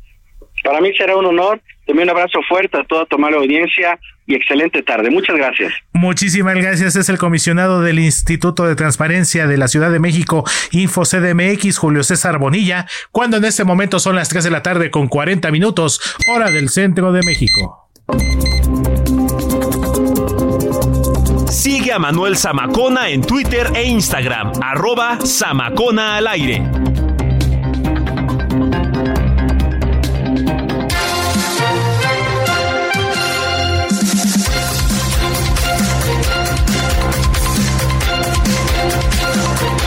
Las 3 de la tarde con 40 minutos hora del centro de la República Mexicana. Continuamos con más ya en la recta final de esta emisión sabatina de Zona de Noticias y pues déjeme platicarle, seguramente han escuchado hablar de ella, eh, de Global Quality Foundation, una fundación internacional que ha hecho un destacado trabajo para impulsar el talento, para impulsar los liderazgos. Y pues en nuestro país no ha sido la excepción donde pues estaremos eh, siendo testigos de un reconocimiento para distinguidos mexicanos y que para esto bueno pues ya está en marcha lo que es el Salón de la Fama de Global Quality Foundation, que estará nada menos que en la ciudad de Dubai y precisamente para eso me da muchísimo gusto recibir aquí en cabina a Alison Jacibe Figueroa, quien es embajadora precisamente de Global Quality Foundation. Mi querida Alison, ¿cómo estás? Muy buena tarde, qué gusto tenerte aquí en cabina. Muy buenas tardes, Héctor. Muchísimas gracias por recibirme aquí contigo y bueno, un saludo a todo tu público que nos escucha el día de hoy.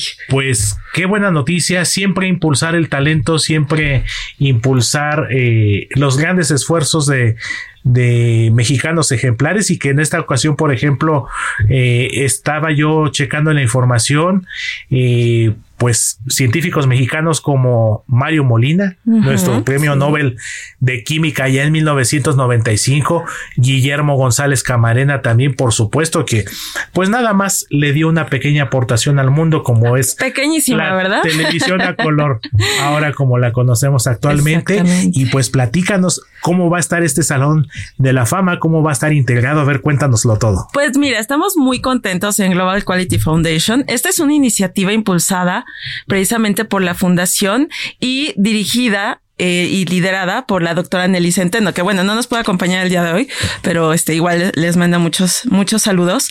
Eh, ella comenzó con esta iniciativa precisamente con el fin de que nosotros podamos redirigir la imagen que tiene México y los mexicanos ante el mundo. Eh, bueno, es, es bien conocido para, por muchas personas que en México no tenemos una imagen ideal, ¿no? Eh, que el narcotráfico, que la violencia, etcétera, etcétera, ¿no? Toda esta imagen ha predominado en, el extranjero principalmente eh, hacia México y lo que queremos hacer es redirigir esa imagen, dar a conocer lo que realmente México tiene, que es el talento mexicano, que son grandes aportaciones que hemos hecho a nivel nacional, internacional y que la gente realmente se enfoque en este tipo de, cosas, ¿no? De, de, nosotros los mexicanos que en real, realmente hemos enriquecido de manera extraordinaria eh, tanto nuestro país como a todo el mundo. Y como bien, como bien lo dices, mi querida Alison, algo muy importante y que creo que es tiempo de revertirlo. A veces esa imagen, lamentablemente, y pues tenemos que decirlo como es, de que el mexicano es conformista, de que el mexicano es flojo, por no decir otra palabra, que empieza con H y termina con N, de que pues somos el ahí se va, incluso hasta lo comparamos un poquito en el, en temas que también son de interés general, por ejemplo, como el deporte, ¿no? A lo mejor comparándolo un poquito eh, con la selección mexicana que dicen el ya merito, el ya merito, y creo que ahora estamos en un muy buen momento de pues de demostrarle al mundo que no somos así y de cambiar ese concepto, pues que como dicen por ahí, crean fama y échate a dormir y que pues a veces lamentablemente eh, no es el mejor concepto que nos tienen como mexicanos. Exactamente, esa es la idea, que nosotros ya por fin demos un, un, giro a ese tipo de situación y este, como dices bien, es un perfecto momento para, para hacerlo. Digo, en México tenemos una cantidad impresionante de, de personas talentosas a cualquier nivel, ¿no? Eh, he tenido oportunidad de, de, de, estar ahora, bueno, que, que la doctora Nelly estuvo en lo, en la comunidad de los 300 líderes. Así es tuvimos la oportunidad igual de acompañarlo un ratito ahí y ver la cantidad de personas talentosas que han hecho aportaciones increíbles, ¿no? Y que muchas están también en el anonimato. Hay, hay famosos, ¿no? Este, digo, eh, por parte de, de políticos, de algunos empresarios bastante pesados, pero también hay científicos, hay investigadores, hay personas que, que han hecho cosas que, que el mundo no sabe, ¿no? O que se quedan al final, eh, en el anonimato, como decía, porque pues tal vez se van al extranjero y ahí sí tienen un apoyo, ¿no? De alguna forma para um, seguir continuando con sus investigaciones, con, con todos lo que, los proyectos que ellos tienen. Entonces, ahorita sí queremos eh, dar a conocer esto. Se va a inaugurar en noviembre. En, lo vamos a hacer en la ciudad de Dubai. ¿Por qué en Dubai? Muchos dicen, bueno, si va a ser el salón eh, de la fama, sí va a ser de global, sí va a ser de la humanidad, porque así se llama en realidad, Salón de la Fama, Legado de la Humanidad, en donde vamos a englobar a todo, toda la historia de la humanidad, desde la época antigua hasta la época moderna, o sea, pasando por todas las diferentes épocas de la humanidad y hasta la actualidad. Entonces, en la actualidad es en donde vamos a empezar a partir de este año a dejarles un espacio especial anualmente a las personas más sobresalientes cada año, que hayan hecho aportaciones importantes eh, de, desde la manera local hasta la manera global, en donde, bueno, precisamente van a tener este espacio, se les va a hacer un avatar virtual, todo este espacio va a ser en una plataforma y, y, vamos a tener un evento itinerante porque va a ser una exposición a nivel mundial. Vamos a ir pasando por muchos países, dando a conocer precisamente eh, estos talentos y sobresaltando y resaltando más bien em, a los mexicanos, ¿no? Entonces, sí, sí van a participar, obviamente, eh, otras nacionalidades, pero sí queremos eh, darle como que ese énfasis al talento mexicano. ¿Y qué otra mejor ciudad que Dubai que, que ahorita está, pues, en la cima de, de la tecnología, eh, también de la difusión a, a, nivel internacional que ellos tienen en realidad, pues, no sé, muchísimo avance, ¿no? A comparación de, de otros países. Eh, entonces creemos que, que, es una buena oportunidad hacerlo en este lugar.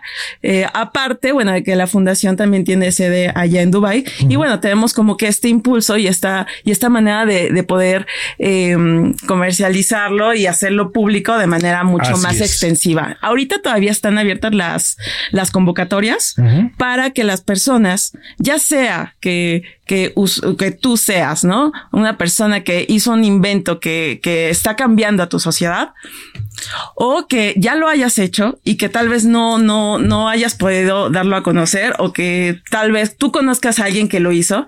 Puede, puedes ahorita, ahorita todavía están abiertas las convocatorias todo este mes para que puedan ir y postularse, ¿no?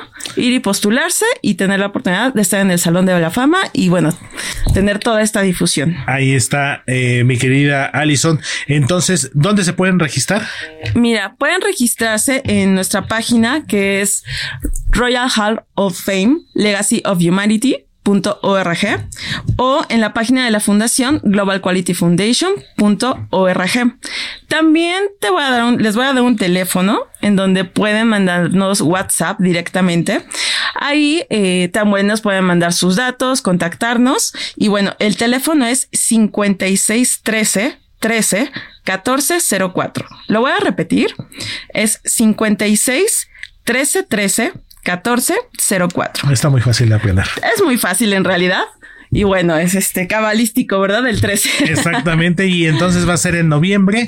Eh, ¿Ya está definido el día? Ya está definido el día. Va a ser el día 14 de, de noviembre, 14. perdón. 14 de noviembre en Dubai. Las personas que nos quieran acompañar también tienen la oportunidad de, digo, en el caso de que tal vez ellos no, no, no se hayan postulado o, o no tengan este tipo de participación, pueden participar como público, ¿no? Vamos a tener un viaje precisamente en donde, bueno, aparte de que van a ser los Global Quality Awards, en donde vamos a reconocer a los empresarios, también empresarios, personalidades, este, digo, eh, personalidades en general, se van a reconocer en los Global Quality Awards, que es el evento que hacemos cada año en la ciudad de Dubai.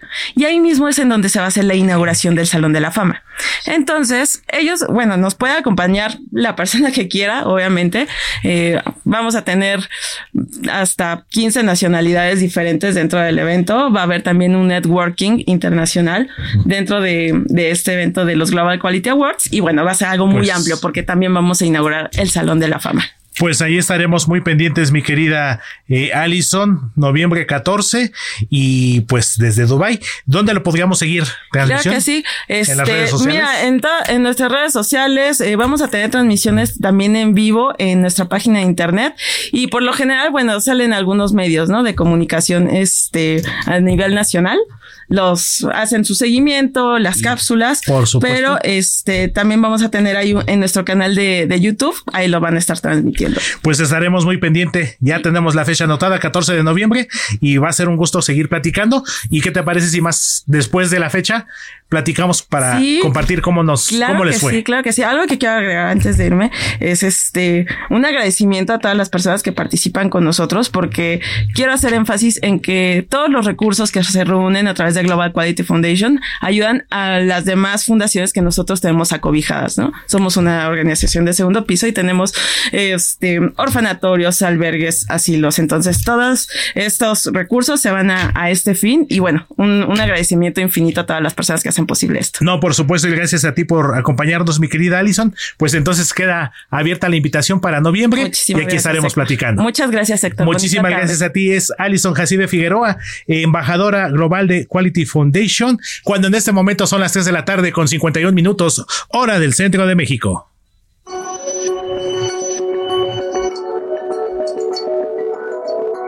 Botiquín Heraldo, con el doctor Manuel Lavariega. Nuestro querido doctor de cabecera, uno de nuestros colaboradores favoritos, el doctor Manuel Lavariega, pues uno de los puntos de, dermatológicos que padecemos mucho las personas en ciertas edades también, pues el acné, y para eso nos vas a compartir, mi querido doctor Lavariega, 10 puntos para combatir esta situación. ¿Cómo estás, doctor? Buena tarde. Mi querido Héctor, qué gusto saludarte a ti y a todo el auditorio y efectivamente tienes toda la razón, es una condición que muchas veces dejamos inadvertida, pero puede ser una situación que genere sobre todo un estigma social y muchas condiciones de alteraciones de la propia confianza y personalidad de la persona, sobre todo, y valga la redundancia, por esta situación de acné en la cara y en estas partes que tenemos, sobre todo en las mejillas, en la barba, incluso en el cuello y en la espalda. Así es, doctor. La nariz también de repente esos famosos puntitos negros que de repente ahí como que se ven no muy estéticos, ¿verdad? Así es, y bueno, pues efectivamente como lo comentaste, el higiene es un punto súper importante ya que lavarse la cara disminuye considerablemente la presencia de estas lesiones que incluso en algunos casos pueden llegar a inquistarse y a infectarse. Por eso es importantísimo tener esta higiene suficiente. Así es, doctor. ¿El jabón neutro es recomendable? He escuchado ahí opiniones divididas al respecto.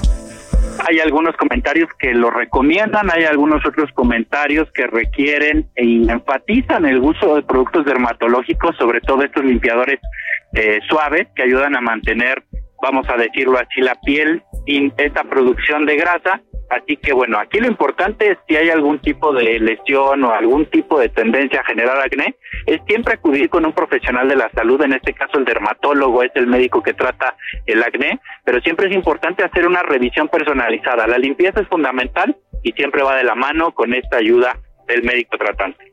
Pues ahí está mi querido doctor Lavariega, como siempre, muy puntual, muy preciso.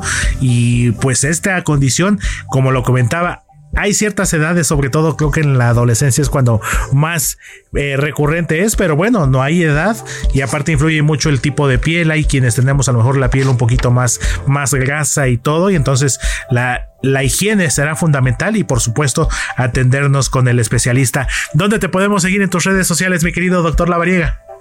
Claro que sí, estimado Héctor, me pueden encontrar en mis redes sociales como DR Lavariega Zaráchaga ahí pueden encontrarme. Ahí les dejaré algunos puntos extra que ya por cuestión de tiempo andamos un poco correteados y podemos dejar ahí los puntos restantes. Pues ahí estaremos tomando nota, mi querido doctor Lavariega. ¿Y qué te parece si eh, nos escuchamos mañana como siempre? Y siempre es un gusto saludarte y mandarte un fuerte abrazo. Claro que sí, un fuerte abrazo para ti también y para todo el auditorio.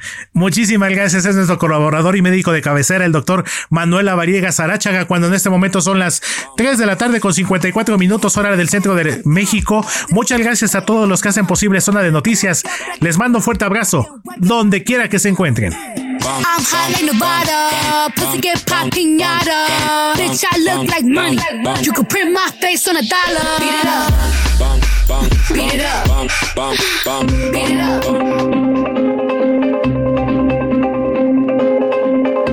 El Heraldo Radio presentó Zona de Noticias con Manuel Zamacona.